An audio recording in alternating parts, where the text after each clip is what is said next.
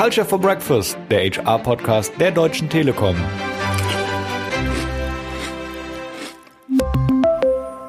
Herzlich willkommen zu einer weiteren Folge von Culture for Breakfast, dem HR-Podcast der Deutschen Telekom.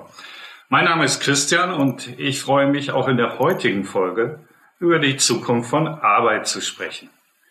In der letzten Folge war hier der Zukunftsforscher Matthias Horst zu Gast. Mit ihm habe ich mich über die Welt nach Corona unterhalten und was das für Gesellschaft und Unternehmen bedeutet. Heute spreche ich mit einem ebenso spannenden Gast, der auch berufsbedingt darauf schaut, wie das Morgen der Arbeit aussehen könnte. Ich spreche von Raphael Gierke, Trendscout Future of Work, Life and Learn beim Möbelhersteller Vitra. Hallo Raphael, ich grüße dich und freue mich, dass du Zeit für uns gefunden hast. Hallo, ja, das mache ich gerne. Prima. Wo bist du gerade im Workspace äh, bei Vitra oder zu Hause in der Pampa, wie du es in einem Vorgespräch Pampa, formuliert hast? ich sage immer, ich bin im Outback. Ich bin nicht in der Pampa, um Gottes Willen. Im Outback? Nein, ich, äh, ich bin diese Woche, die ganze Woche zu Hause. Ich wohne ja vor den Toren der Stadt Regensburg am Fuße des Bayerischen Waldes auf einem wunderschönen Hof. Also um mich rum ist quasi nur Idylle. Und so wie es aussieht, verbringe ich jetzt die ganze Woche hier. Mhm, wunderbar. Ich habe irgendwo gelesen, dass die Welt dein Arbeitsplatz sei. Du bist, glaube ich, vor der Pandemie über die Hälfte des Jahres unterwegs gewesen, durch die Welt gereist, hast hunderte von Unternehmen besucht.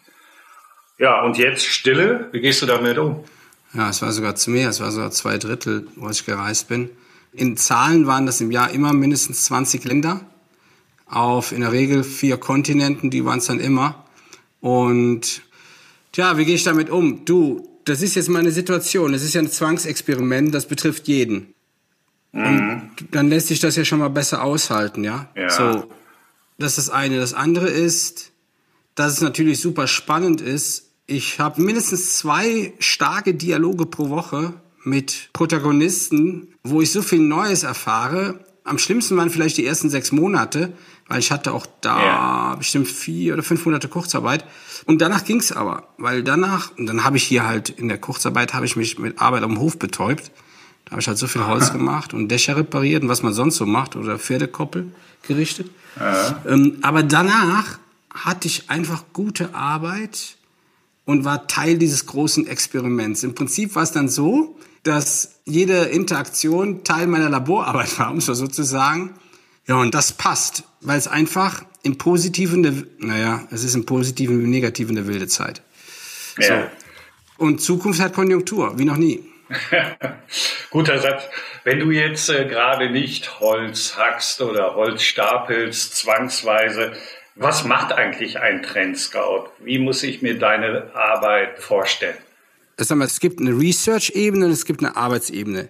Diese Research-Ebene hat immer wieder diese Themen Search, Find, Connect und Create. Was ist das? Bei mir läuft auch ohne Reise immer mein Radar, weil ich relativ viel recherchiere und lese. Mhm. Und das Radar hat die Ebenen Kultur, Technologie, Gesellschaft und Wirtschaft. Also in der Vergangenheit, wenn ich gereist bin und war dann das erste Mal auf den Philippinen, habe ich mich vorher mit der Geschichte der Philippinen beschäftigt, aber ich gehe nicht weiter wie so 100 Jahre zurück. Man kann eigentlich sagen, dass die industrielle Revolution so ein, so ein guter Zeitpunkt ist, von dem ich aus immer starte. Dann beschäftigt sich automatisch mit kulturellen Aspekten, dann Wirtschaft, was sind die stärksten Wirtschaftszweige, Technologie. Und, und dieses Radar läuft immer. Und heute läuft dieses Radar auch. Das heißt, wenn ich heute Dinge lese oder mit Kunden oder mit Protagonisten spreche, habe ich diese vier, ich sag mal, Interfaces, in denen ich dann meine Inhalte sammle. Danach mhm versuche ich dann rauszulesen, boah, was hat er denn jetzt gesagt? Letzte Woche sagte der Real Estate-Chef eines großen Sportartikelherstellers zum Beispiel diesen tollen Satz, das Headquarter hat das Monopol auf Arbeit verloren. Ich meine, da steckt ja mal richtig Musik drin, ja? Mhm. Und nach so einem Satz denke ich mir dann, ey, Junge, und der Typ hat recht, ja? Aber nur ganz anders ausgedrückt. Und das führt mich dann wieder zurück in einem meiner Suchfelder, was ist das Ökosystem einer vor uns liegenden Arbeit? Also im zweiten Kontext, also im zweiten, in der zweiten Research-Ebene, bin ich dann in Themenfeldern, wie zum Beispiel ein Themenfeld ist jetzt die Mixed Reality. Also wenn es einen physischen Ort der Arbeit gibt, dann gibt es einen virtuellen Ort der Arbeit und dieser virtuelle. Ort wird bedient durch die Mixed Reality. Wie funktioniert die eigentlich gerade? Wie weit sind wir da schon? Und da tauche ich da ein. In der nächsten Stufe suche ich dann Protagonisten. Ich suche Menschen, die idealerweise heute schon in dieser Mixed Reality arbeiten, über digitale Zwillinge, ihres Geschäftsmodells oder über andere Aspekte. Das ist diese Phase Connect. Und in der letzten Phase Create entstehen dann daraus mal erste Workshop-Formate oder erste Initiativen. Und ich hatte ja eingangs gesagt, es gibt eine Research und es gibt eine Doing-Phase. Und meine Doing-Phase, in dem Moment, wenn ich mit Kunden zu tun habe, das ist ganz einfach. Das hat immer diese Ebenen Provoke, Explore, Discover und Understand. Weil die, die Firmen, zu denen ich gehe, die, nur weil der Gegenkommen, fangen die nicht an, alles zu vergessen, was sie vorhin gemacht haben. Die brauchen mich auch dafür nicht, weil sie in der Regel alles gute Unternehmen sind mit stabilen Geschäftsmodellen. Das Einzige, was ich machen muss, ist halt denen die neue Zeit vor Augen halten. Und das kannst du Ja. ganz gut über diese Phasen Provoke, Explore, Discover und Understand. Und da gibt's unterschiedliche Formate von Workshops, Dialogformate, wie auch immer. Okay. Das ist ja äh, so stark auch die aktuelle Situation, auf die du äh, rekurrierst. Äh, bleiben wir mal kurz bei deinen Reisen. Du sprachst von den Philippinen, unter anderem 20 Länder etwa im Jahr, wenn ich das gerade richtig verstanden habe. richtig. Was kann man denn aus diesen unterschiedlichen Arbeitskulturen lernen? Äh, Kann man daraus einen globalen Code fürs künftige Arbeiten ableiten, so nach dem Motto, das Beste aus allen Welten miteinander verbinden und das ist dann die Arbeit der Zukunft? So geht's wahrscheinlich nicht, vermute ich. Nee, also Aber es ist ja kein? Arbeitscode, aber du hast, du sagst, Ja. das, doch, da steckt auch eine Wahrheit drin, in dem, was du sagst. Wenn ich etwas suche, also auf der einen Seite habe ich ja auch so eine Art Botschaftermandat für Ja. Vitra, wenn ich in diese Länder reise. Das ist diese eine Ebene. Das heißt, ich halte Vorträge, mache Workshops, gehe in Unis. Aber auf der anderen Ebene versuche ich auch vor Ort Protagonisten einer neuen Zeit zu treffen. Also die für, die mit einem radikalen Momentum für etwas anderes stehen. Und was du aber dann trotzdem lernst, ist, es gibt kulturelle Unterschiede und es gibt eine universelle Kultur der Arbeit. Und die gibt's durchaus. So wie wir alle in der Cloud unsere IT-Architektur haben oder Smartphones nutzen oder heute Zoom machen, so gibt's viele andere Ebenen, die auch für eine universelle How-we-Work-Kultur stehen. Und dann gibt's natürlich Unterschiede. Die Unterschiede sind in der Regel gesellschaftssoziologischer Kultur. Also der Chinese möchte nicht wirklich von zu Hause arbeiten. Erstens, weil er da keinen Platz hat. Und zweitens, weil er einfach die Gemeinschaft sucht. So, er liebt diesen Kit, er liebt das Gewimmel mit den Kollegen, Kollegen, weil das seine Arbeitsgemeinschaft ist ein wesentlicher Teil dann seines Lebens. So. Oder die Hierarchie in Japan ist halt sehr stark ausgeprägt. Das wird dann eine Weile dauern, bis sich das dort auflöst. Die jungen Menschen streben natürlich etwas anderes an. Ja, wenn ich das jetzt höre, Japan, klar, äh, wissen wir, glaube ich, sicherlich alle, sehr stark äh, Hierarchie. Aber nimmt man da was mit wieder? Weil Hierarchie ist ja bei uns eher ein Thema, das wir eher abbauen. Wir sprechen ja von einer anderen Art von Führung. Was nimmt man so konkret mit? Naja, wir sprechen da zwar drüber, aber da, da könntest du mal einen Podcast zu machen, ob wir es dann wirklich wollen, der ein oder andere. Also ich prognostiziere ja, dass wir Minimum ein Drittel der jetzigen Führungskräfte zukünftig nicht mehr brauchen. Aber nein, du, du, es sind ja viele. Ja, aber das ist ja gar nicht schlimm. Schau, wir müssen ja nie Angst haben. Weißt du, wir haben immer so eine Ja. Arbeitsplatzdenke, auch aus einer Gewerkschaftsdenke heraus. Aber es geht nicht um den Arbeitsplatz, es geht um die Arbeitskraft. Wenn wir mal anfangen würde, eine Arbeitskraft in deren Talente und Potenziale und Anlagen, Fähigkeiten zu beobachten, gäbe es für eine Arbeitskraft heute vielfältige Aufgabenmöglichkeiten. Das tun wir aber nicht, weil wir die reduzieren auf einen FTE-Posten in einer Organisation und auf ein sehr beschränktes Aktions- und Handlungsfeld. Und da liegt eigentlich das Problem. Aber zurück auf deine Frage. Du nimmst natürlich dieses Thema Hierarchie nimmst natürlich nicht mit aus Japan. In Japan zum Beispiel hat seinerzeit Yahoo vor, boah, vor fünf Jahren jetzt schon bestimmt als eine der ersten Unternehmen überhaupt das Headquarter, das Erdgeschoss oder die ersten zwei Etagen geöffnet, als eine Art Public Space. Das Ganze wurde zu einem riesen Coworking Space umgebaut, in Herzen von Tokio. Und sowas ist etwas, was du mitnimmst. Es gibt immer in jeder Stadt, bei jeder Reise Cases, wo ich sage, das ist Bench Learning. Ein gutes Stichwort. Man liest ja und hört jetzt überall, dass die Arbeitswelt durch Corona vor einem gewaltigen Wandel steht. Aber du hast es eben auch angesprochen, du kommst in Firmen und äh, weißt ja auch, die haben eine Geschichte und vielleicht ist nicht alles neu. Deshalb für mich die Frage, wie siehst du das, dieser Wandel? Hat sich diese Entwicklung nicht ohnehin abgezeichnet? Ist Corona letztendlich nun Beschleuniger für dieses neue Arbeiten, das ja gerne unter dem Schlagwort New Work auch äh, postuliert wird? Wie ist da deine Einschätzung? Also ich bin davon überzeugt, dass uns noch gar nicht bewusst ist, wir haben das gar nicht auf dem Schirm, wie groß eigentlich diese Veränderung sein wird. Mhm. Es gibt ein schönes Buch vom Wolf Lotter, das ist der Co-Founder von der Brand 1. Das Buch heißt Zusammenhänge. Und er beschreibt in diesem Buch zum Beispiel, dass in der westlichen Welt die Menschen noch nie so viel gewusst haben, aber noch nie so wenig yeah. damit haben anfangen können. Weil mhm. wir sehr viel angelerntes und antrainiertes Wissen haben in Form von Bildung, aber dieses Wissen nicht fest im Leben steht und quasi im Kontext Understanding zur Anwendung kommt. Und so sind wir auch in so einer Twitter-Zeit und in so einer schnellen Zeit einfach glauben wir, wir haben jetzt Ad-Hoc-Antworten. Wir suchen ja immer sofort eine Lösung, wir versuchen aber gar nicht das Problem, in Anführungsstrichen Problem, mal so richtig zu framen und zu verstehen.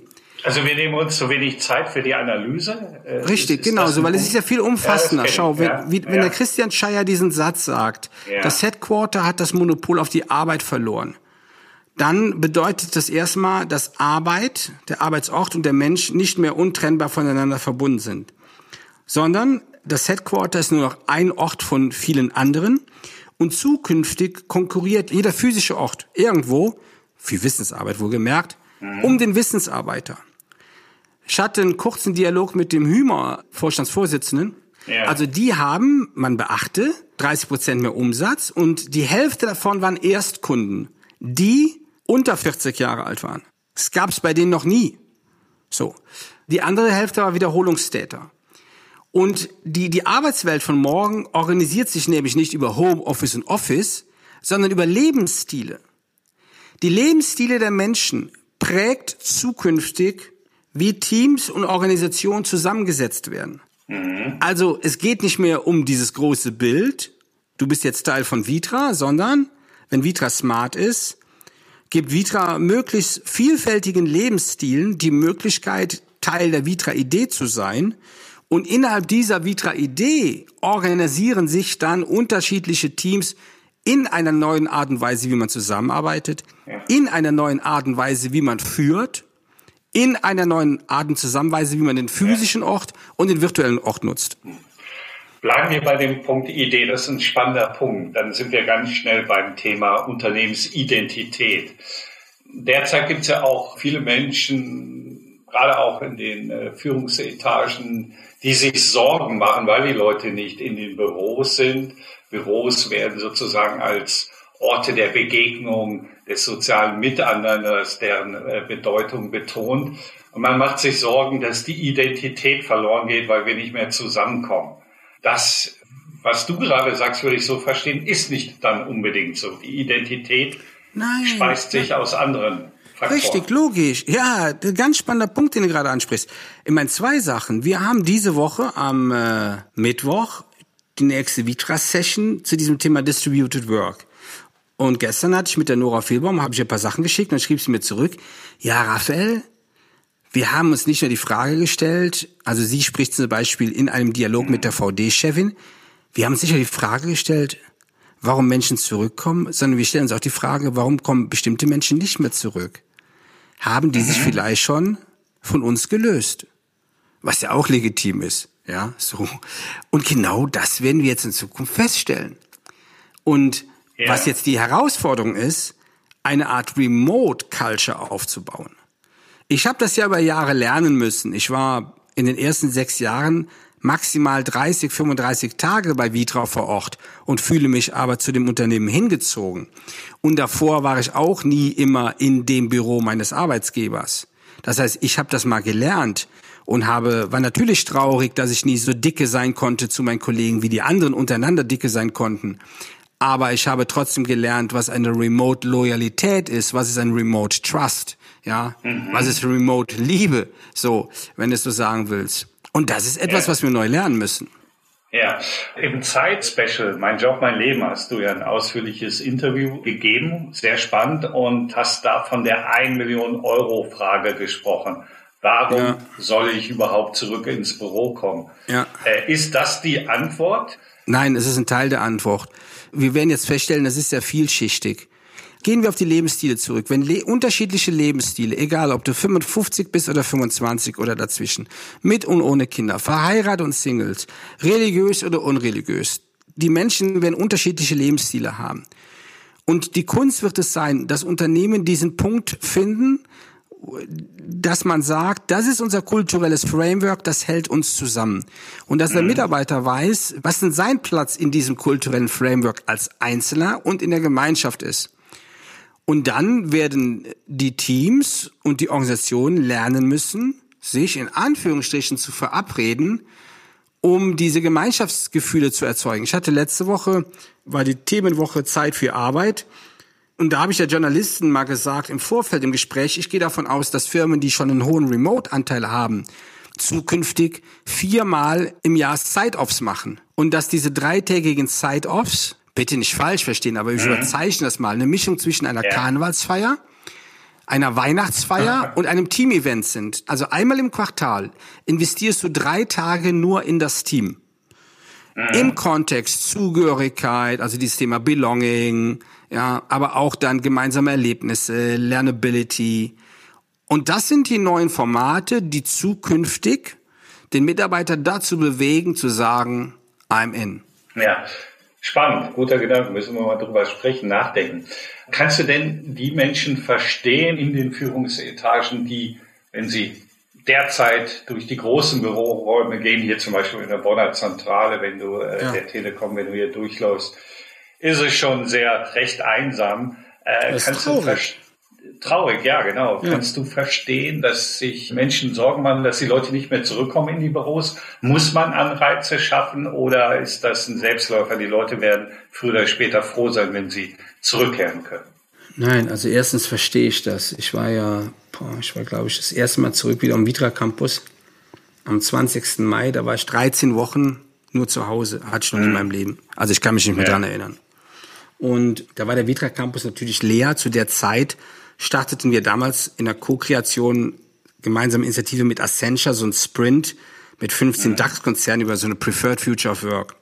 Und da fand das erste Gespräch statt. Und da war ich allein, aber dieser Ort alleine fühlt sich auch gut an. Und ich war jetzt oft da und war da mit wenigen Kollegen. Es fühlt sich trotzdem gut an. Aber hey, das kann so nicht bleiben, ja, weil Orte brauchen Menschen. Also wir reden ja nicht von einer kleinen Kapelle, wo du alleine beten willst, ja, mhm. oder von einem Museum, was auch gut ja. davon lebt, wenn du alleine bist mit den riesen Bildern, sondern wir reden von einem Ort der Arbeit und, und Arbeit stand immer im Kontext von Fortschritt und Wohlstand. So von Menschenhand gebaut. Was wir natürlich auch geschafft haben in der Vergangenheit, das so zu disconnecten. Wir waren echt auf einem komischen Trip und haben Arbeit unsichtbar gemacht, in einem hohen Maß. Ja. Und deshalb haben die Leute auch keinen Stress, wenn sie nicht im Büro sind. Übrigens, viele sind ja nach dem Lockdown ins Büro zurückgekehrt und haben gedacht, die haben eine Zeitreise gemacht. Und sagten sich dann, ey, dafür bist du jetzt 45 Minuten gefahren, um hier in dieses Schreibtischlager reinzugehen? Weil bei allem Respekt, die meisten Büros waren gepimpte Schreibtischlager. Ja, bleiben wir mal äh, ganz kurz dabei wir haben ja alle so die Vorstellungen und das diskutieren wir auch. Und wenn du hier bei uns im Headquarter bist, Neudeutsch, dann siehst du ganz tolle Bürowelten mit spannenden Rückzugsräumen, Kaffeeküchen und Kicker steht irgendwo und, und, und. Aber es gibt ja viele Menschen, die einfach zu Hause kaum die räumlichen Möglichkeiten haben, vernünftig zu arbeiten. Also sie leben vielleicht in einer Dreizimmerwohnung mit drei Kindern. Da wird es dann irgendwann schwierig. Haben noch Homeschooling dazu. Was glaubst du? Also die wollen vielleicht einfach zurück und den ganz stinknormalen Arbeitsplatz haben. Also insofern hat dieser Einzelschreibtisch wirklich ausgedient? Oder wird es ihn genauso noch geben? In den Büros. Der hat so lange ausgedient, bis attraktive Ersatzflächen nicht da sind. Wir, hm. wir werden jetzt feststellen, dass, ich sag mal, von Quartal zu Quartal nach den Sommerferien sich neue alternative Möglichkeiten in der Nachbarschaft von Menschen auftun, die kein Homeoffice haben, von dort zu arbeiten. Das ist das eine. Also wir werden neue Orte aufs Radar bekommen, die heute noch keine Arbeitsorte waren. Und auf der anderen Seite werden Arbeitsorte sich überlegen, was sie eigentlich bieten müssen, damit sie attraktiv sind. Und da meine ich jetzt nicht nur die Hardware, die Einrichtung, sondern auch die Software, was da passiert. Ja. Du musst auch das Leben im Büro neu programmieren. Okay. Du hast eben einen spannenden Satz noch gesagt, dass wir die Arbeit unsichtbar gemacht haben. Hat das möglicherweise mit dieser Always-On-Kultur zu tun? Also Arbeit und Beruf verschwimmen immer mehr, die Abgrenzung fällt uns schwerer. Deshalb auch die Frage, wie notwendig ist das Abschalten? Also im Sinne von strikter Trennung zwischen Arbeit und Privatleben. Ist das überhaupt noch möglich? Mhm, also sichtbar machen der Arbeit ist das anderes. Sichtbar machen der Arbeit ist Teilhabe. Dass du siehst, woran mhm. der Kollege arbeitet. Ah, Weil, okay. schau, wenn du, mhm. ich habe mal Schreiner gelernt und als Schreiner lernst du mhm. nur durch Sehen, wie der Kollege die Fräse einstellt, wie er die Maschine mit der Hand führt, etc. Mhm. So. Und wir sitzen heute vor unseren Maschinen, du hast keine Idee, was der Nachbar tut. Das meine ich mit Arbeit ist unsichtbar gemacht worden. Und. Arbeit muss wieder sichtbar gemacht werden. Der andere Punkt ist, das liegt ja an jedem selbst, wie weit er das trennt oder nicht. Jetzt sagen ja viele, ja, Rafa ist aber nicht meine Entscheidung. Wenn mein Boss das will, dann würde ich mal sagen, na ja, dann würde ich einfach mal mit deinem Boss reden, ja. ja. Vielleicht weiß er auch nicht, dass wir vor 51 Jahren schon am Mond waren. So. Und am Ende bestimmt das jeder selbst. Und ich finde nicht, dass das privilegiert ist, wenn man den Chef mhm. mal darauf anspricht. Vor 120 Jahren haben die Arbeiter gekämpft für Rechte, die sie bekommen haben. Und die Wissensarbeiter, die sollen das alles ertragen? Nee. Es liegt an uns, mit den Führungskräften zu vereinbaren, auf welches Modell einer Zusammenarbeit wir uns vereinbaren. Mhm. Das ist keine Entscheidung, die aus einer Richtung kommt. Ja, ein guter Punkt. Was hältst du von Instrumenten wie keine Mails nach 8 Uhr, keine Mails am Wochenende oder ich glaube, das ist ja wieder zwanghaft. schaltet irgendwann die Server ab? Das ist dir zu viel Zwang. Ja, das ist ja wieder, das mhm. ist ja wieder andersrum. Müssen wir denn ja. alles regulieren? Lass doch einfach so. So nach dem Motto, der eine Kollege ruft zurück, wenn er Zeit hat, aber das bestimmt er und nicht ich. Ja? Okay. Und wenn einer am Wochenende keine E-Mails macht, ist das auch seine Entscheidung. Und wenn der andere die macht, ist das seine Entscheidung. Er muss aber nicht damit rechnen, dass er Antworten kriegt. Mhm. Bleiben wir beim Thema Technologie. Wie glaubst du, wird künftig das Verhältnis von Mensch und Technologie sein? Werden wir mehr Getriebene sein? Oder wird uns die Technologie Freiräume schaffen, die wir vielleicht mit Kreativität füllen können, was uns dann wieder bei der Arbeit sicherlich auch helfen wird, wenn ich auf Ergebnisse schaue? Nein, also ich glaube erstmal so, dass wir Technologie brauchen. Da führt kein Weg dran vorbei. Und die wird ja mal besser, einfacher und intuitiver, die zu bedienen und gibt uns ja ganz andere Möglichkeiten, Dinge zu tun. Was aber auch wichtig ist von den Unternehmen, in eine Art Learnability die Kolleginnen und Kollegen in dem Umgang mit den vielfältigen Tools darauf vorzubereiten und welche Potenziale daran stecken. Mhm. Okay. Du hast eben erwähnt, äh, du hast ja Schreiner gelernt, hast dann eine kaufmännische Ausbildung gemacht, warst erfolgreich im Verkauf tätig und nun arbeitest du als Trendscout bei Vitra. Wie wichtig glaubst du, wird es künftig sein, sich im Job immer wieder neu zu erfinden? Also anders gefragt, werden Brüche in der Biografie, in der Arbeitsbiografie zur neuen Normalität, um mal diesen Begriff zu bemühen? Ja, das ist interessant. Für mich waren das ja nie Brüche, für mich waren das ja immer Evolutionsstufen. Mhm. Nein, was ich glaube, ist, die nächste Stufe ist Multibeschäftigung. Mhm. Ich gehe in zehn Jahren davon aus, dass die Hälfte der Telekom-Beschäftigten nicht mehr nur noch für die Telekom arbeiten werden. Oh, das ist eine gewagte Prognose. Die Gewerkschaften schreien wahrscheinlich auf. Ne? Weiß ich ja. nicht. Nein, auch in der Gewerkschaft sitzen kluge Leute, die einfach ja. jetzt quasi so eine Art Zoom-out machen, sich die Frage stellen, wie verändert sich die Arbeitslandschaft. Schau, die Gewerkschaft hat doch ein Riesenpotenzial. Mhm. Angenommen, die Gewerkschaft würde alle Wissensarbeiter in Deutschland für sich gewinnen und sagen, hey, wir sind keine Spartengewerkschaft, sondern es gibt eine Gewerkschaft für die Wissensarbeiter. Und unser Ziel ist es, dass deine Arbeit dich stärkt, dass du deine Potenziale entfaltest, dass du Teil einer größeren Gemeinschaft sein kannst. Und dazu leisten wir einen Beitrag. Ja, bei der Gewerkschaft wäre ich doch sofort dabei. Mhm.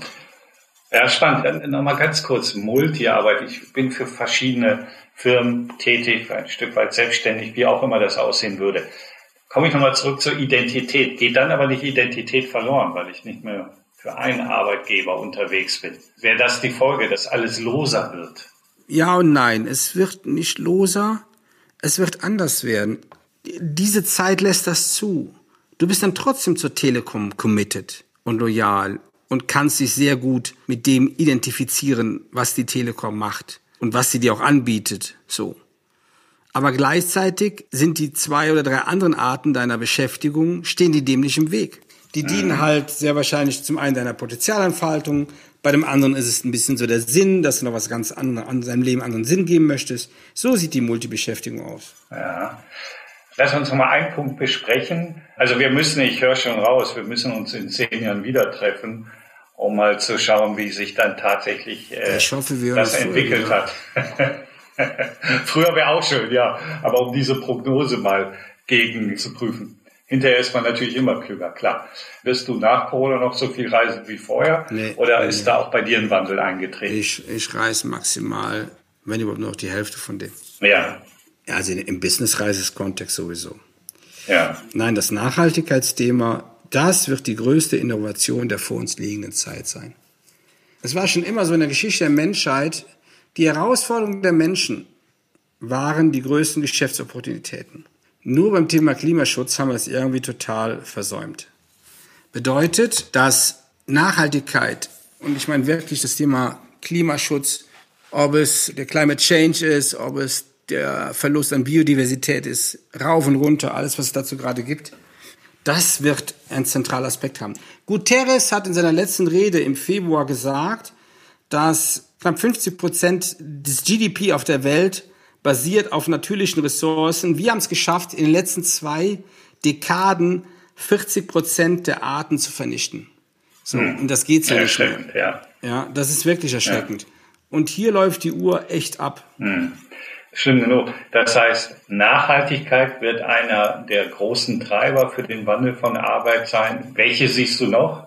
Also ich, ich sage mal eins, ich glaube, dass auf der einen Seite jedes Unternehmen als Unternehmensmarke sich diesem Thema stellen muss und Menschen Unternehmensmarken danach bewerten, was denn dieses Unternehmen für den Planeten tut und nicht umgekehrt.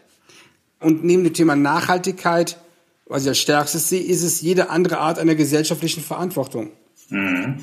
Und das erleben wir gerade, glaube ich, in den Zeiten von der Pandemie. Aber vielleicht dazu noch eine abschließende Frage weil die halbe Stunde ist schon wieder um. Wir haben die 30 Minuten nur Zeit für diesen Podcast. Bleiben wir mal gerade beim Thema Pandemie noch mal äh, kurz. Was glaubst du kommt nach Corona? Der Wunsch nach Aufbruch und Neuem oder eher eine neue Ära des, ich sag's mal, Biedermeier mit der Flucht ins Private und ins Idyll? Diese Art von Cocooning äh, hat man ja gerade erlebt, ne? wenn auch zwangsweise, aber die Leute bauen an ihrem Werkeln, an ihrem Haus äh, herum, sind viele in der Natur etc. Wird das bleiben? Ich glaube, beides wird sein. Ich kann mir beides sehr gut vorstellen. Versuch mal in Brandenburg jetzt ein Grundstück zu kaufen, keine Chance, ja. Also du siehst ja gerade, wenn man ja. auf Immo-Scout geht oder so, dann sieht man gerade, wie sich Angebot und Nachfrage regulieren auf dem Land. Also du wirst das stattfinden und du wirst auch das andere stattfinden. Ja, aber Menschen entscheiden das bewusster. Und es ist auch jetzt viel einfacher geworden, weil ja. du halt nicht immer zum, ins Büro musst. Ja. Das macht vieles erst möglich. Da ist was dran. Raphael, das war's auch schon. Ich glaube, wir hätten noch gut und gerne eine Stunde weiterreden können, aber unsere Zeit ist um, zumindest für diesen Podcast. Ich danke dir ganz herzlich. Bitteschön. Das war sehr spannend und äh, den Menschen draußen fürs Zuhören und ich wünsche dir einen schönen Tag. Ich weiß nicht, ob jetzt Holzstapeln ansteht oder der nächste Podcast. Nee, nee, ich habe einiges zu tun. Ach übrigens, für alle, die mehr dazu erfahren wollen, wenn ihr auf meinen LinkedIn-Account geht, jede Woche lege ich da zwei oder drei Artikel ab bei Raphael Gegen und da findet man einiges. Vielen Dank, Raphael. Ich wünsche dir einen wunderschönen Tag. Bitteschön. Danke, ciao. Adi, bleibt gesund. Tschüss. Danke, du auch. Wenn euch die Folge gefallen hat, dann drückt gerne den Abonnier-Subscribe-Button. Dann verpasst ihr keine Folge und es lohnt sich auch, die bisherigen Folgen zu hören. Ja, und an dieser Stelle würde ich schon gerne für die nächste Folge von Culture for Breakfast werden. Das wird auch spannend, denn dann spricht mein Kollege Oliver Herrmann mit Michael Trautmann und der ist Host des Podcasts On the Way to New Work. Und es wird bestimmt sehr spannend, wenn diese beiden Experten sich über dieses, ja, manchmal auch sehr umstrittene Thema unterhalten. Hört rein. Bis dann. Tschüss. Culture for Breakfast, der HR-Podcast der Deutschen Telekom.